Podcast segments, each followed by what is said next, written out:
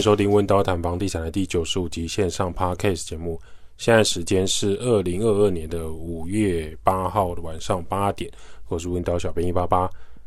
温刀谈房地产这个节目主要讲解每个人都需要居住的地方。你每天就是要回家，不管这是租房子、买房子、住在爸妈家、亲戚家。总之，关于租屋住家相关议题都值得被讨论。每个人都值得拥有更好的居住品质。温刀是一个租赁管理公司，我们营业项目有帮屋主代租代管理、包租代管、装潢设计、装修工程、布置软装设计。有官方网站 IGFB 供大家去做连结。最近英国接触乌克兰有一个救援行动，就乌克兰当地目前不是说战争打过就没事，就是还是有很多焦土。当地是很缺电的状态，英国要提供五百座行动发电机组，让乌克兰当地可以维持电力运作。英国现在的计划就是，我不管俄罗斯怎样，我要从邻居国家的那种边界送这种发电机组系统进去。那这个发电机组呢，它会优先给乌克兰的医院、收容所、照护中心、水源处理厂，但是估计呢，可以帮助的也只有两万户左右的电力。最近台湾比较少乌克兰的新闻，也不再是媒体大老板关心的那个话题之一。大多数开始布局年底台湾要选举，互相口水战或是抹黑吵架，炒疫苗之后炒快筛，炒快筛之后炒政策，反正三加四、三加五、三加十一、七加七，就是大家比较担心、担心、关心的事情，比他们花时间经营这种国外的战争新闻更为重要。例如说，快筛排队是否有注意到哪一个行车记录器又拍到，或者说下车打架之类的，最后再放两个抖音影片。除了这些呢，从其他国家发生的新闻是不是值得台湾来借鉴？这样的新闻几乎是没有。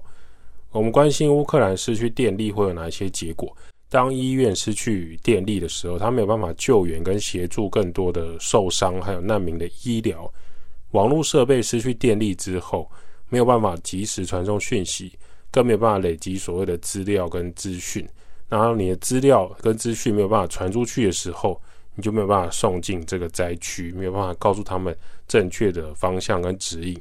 当没有电力的情况下，你要透过无线电广播去传送也没有办法。收容所的卫生状态就越来越差。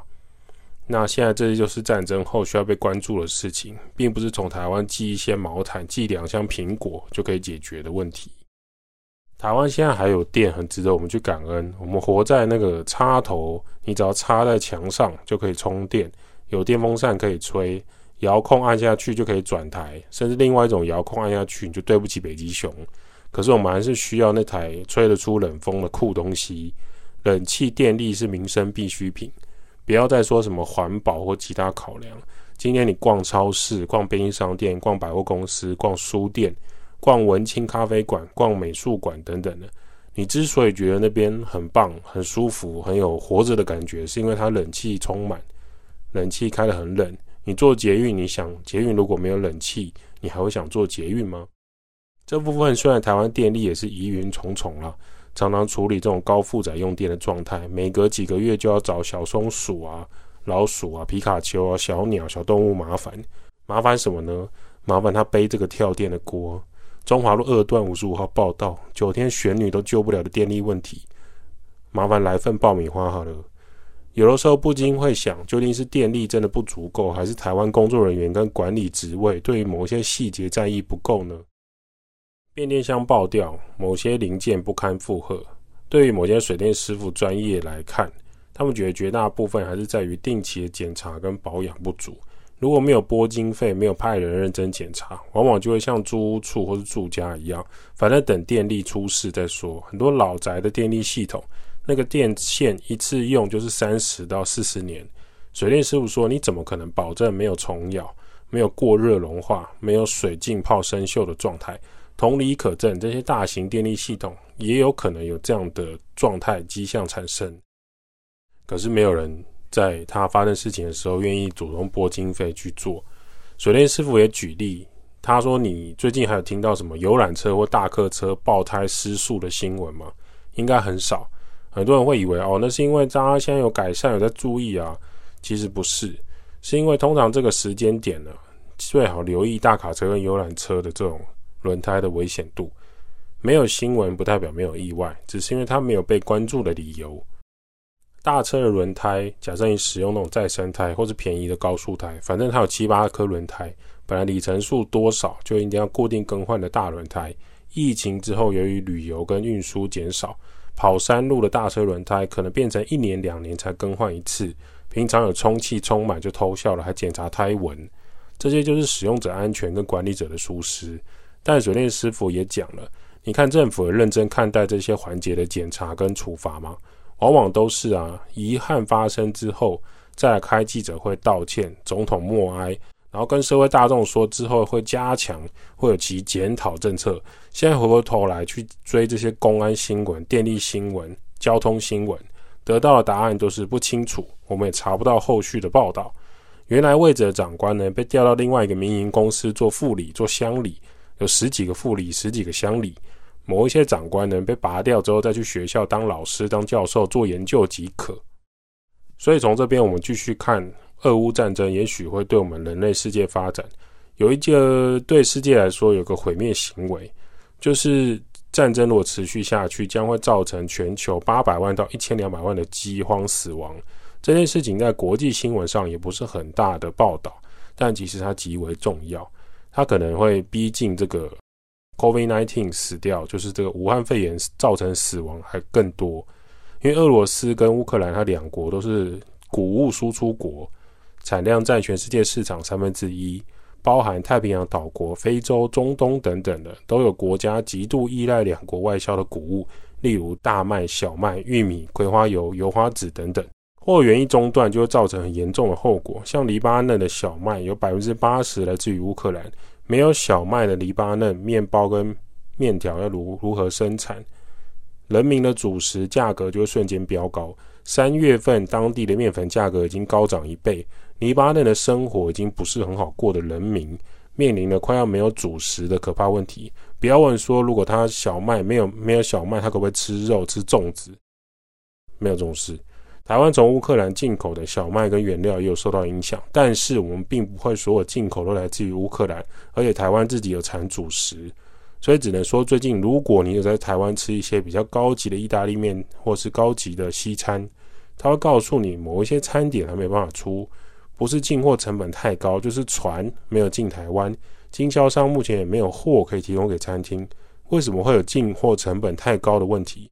是因为产地的价格拉高，你只能选择替代的厂商。那替代厂商给你的东西，是因为替代厂商它可以跟原来价格比较，当它的价格稍微低一点，它就等于是我换副厂给你。那近期你要找全新，就是它之前的厂商，很抱歉，它价格更高了，因为物以稀为贵。这样的状态同样也出现在家具、五金跟特殊原厂的原料上面。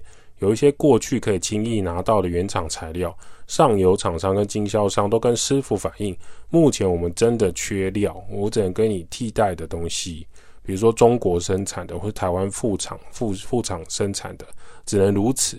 那某一些材料费真是贵到师傅没有办法使用。其实不是师傅不愿意使用，是师傅用了之后他卖不出去，消费者或者是业主也不能接受的装潢成本价格。那这样的情况下，同样的家具，他只会说：“哦，那个沙发有没有五款？有两款，我根本没办法做出来。”如果某一种床垫，因为有一个业主啊，就是他好奇，就是某 YouTuber 代言国外知名床垫的价格，小编就好奇去问那个代理商，一张床垫要十六万。原因是厂商说金属的价格上涨，整个框架跟里面的弹簧都是用到这个金属。那船运没有进来，透过飞机空运的价格就是很超级贵。这个床垫的价格几乎是过去的两倍。请问十六万的床垫是一般屋主或是租屋房东会考虑的价格吗？这些就是战争还有全世界通货膨胀后产生的效应。也许床垫我们可以不买这个牌子，有替代方案。可是这个会让世界国家的价格失衡，一旦成本价格失衡，换来的就是高价的消费市场。虽然自由经济的情况下可能会有所不同，就是人们会开始去挑比较便宜的东西来使用。这也是为什么中国制的产品在全世界横行，因为消费者会去追求那个成本的平衡。可能各国政府也很难出手去控管这件事情，因为当一个东西。一直飙涨的时候，人们就会开始去寻找比较合理的价格。我们 Podcast 即将突破四万大关，感谢所有喜欢温刀、喜欢温刀租屋、温刀住家的大家。Podcast 也会持续为大家提供房地产相关资讯。这样的互动呢，对于整体租屋市场跟房地产市场，是我们乐见、我们相信有帮助的，就会持续提供我们知道的有限的知识来跟大家分享，还有跟大家讨论一些新闻。有一个听众问说，为什么新大楼、新成屋的房屋租金都这么贵？例如台北市的三房两厅或四房的电梯大楼新成屋，租金已经要上看到四万五五万了。这边我们也做了一些整理跟调查，因为新成屋的贷款金额实在太高了，持有成本高的情况下，就会垫高所有人的租金。例如有电梯大楼社区中庭管理，有人收包裹，有人鞠躬欢迎你回家，有人收垃圾跟资源回收，离捷运站走路五分钟。周遭生活机能，超市比起旧屋商圈来得更好，这就是新城屋大楼的优势，还有整个街区规划。那这样的房子呢，入手加装潢款需要多少呢？最少两千万。那以比较低成本的装潢，现在一坪大概四万到七万左右。很多人说，怎么可能？我我只找统包几几千块就可以弄完了。对，但是你三十五平新成屋装潢，你如果要找设计师，或是你要弄木工、弄系统柜，需要大概一百五十万到两百五十万左右。那么每个月租金有可能在两万块给房客来居住吗？不可能，除非现金买房完全没压力的屋主。但通常现金买房、手头轻松的大老板很忙，或者是他地主根本不缺钱，他连出租都不想，反正空着他也没差，他觉得租屋反而更加增加更多麻烦。所以有贷款压力的屋主，假设要使用新成屋来出租的时候，大部分都只能补贴一些房贷支出。这时候就会有人想要买两房一厅以下的新成屋，或是比较精致的电梯小套房、楼中楼。如此一来，才有机会降低买屋成本跟装潢成本。假设一百万的房贷，抓三十年利率两趴，每月三千七百元，用一千三百万贷款金额来看，每月就要还款四万八。请问这样的三房两厅、四房两厅、两房一厅，租金有可能低于四万块吗？想必是没办法。当你是屋主，当你是房东，换位思考的时候，你每个月要付给银行的本金加利息、本利摊贷款金额是四万八千块。假设你是三房两厅，租金你应该会开五万块一个月吧？因为你每个月要付四万八，你租金应该会开五万。但是，但是五万的三房两厅在台北市还是太硬了，太高了。除了外商主管跟高收入族群之外，你要把房子租掉的难度还是有一点高，可能空屋率或空租的时间会比较高，所以可能还是会下修到四万到四万五之间，或者是比较平均的成交行情。而且这还是要考量到有没有附家具，有没有装冷气，有没有帮里面所有的设备处理好。因为台湾的房价买卖价格上涨很快很高，租金的价格上涨相对是比较平缓，因此会产生新成屋租金价格好像比较高的现象。但你认真去细算，就会发现这个租金算是蛮合理的。假设房客质优很稳定的缴租金状态，算是只能用租金来缴银行房贷金额差不多的程度而已。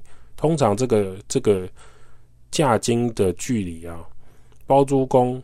包租婆、投资客对于这种租金的投报率还是会有点落差的，所以通常这种新成屋的租金会很高，可事实上他大部分的钱也是交给银行。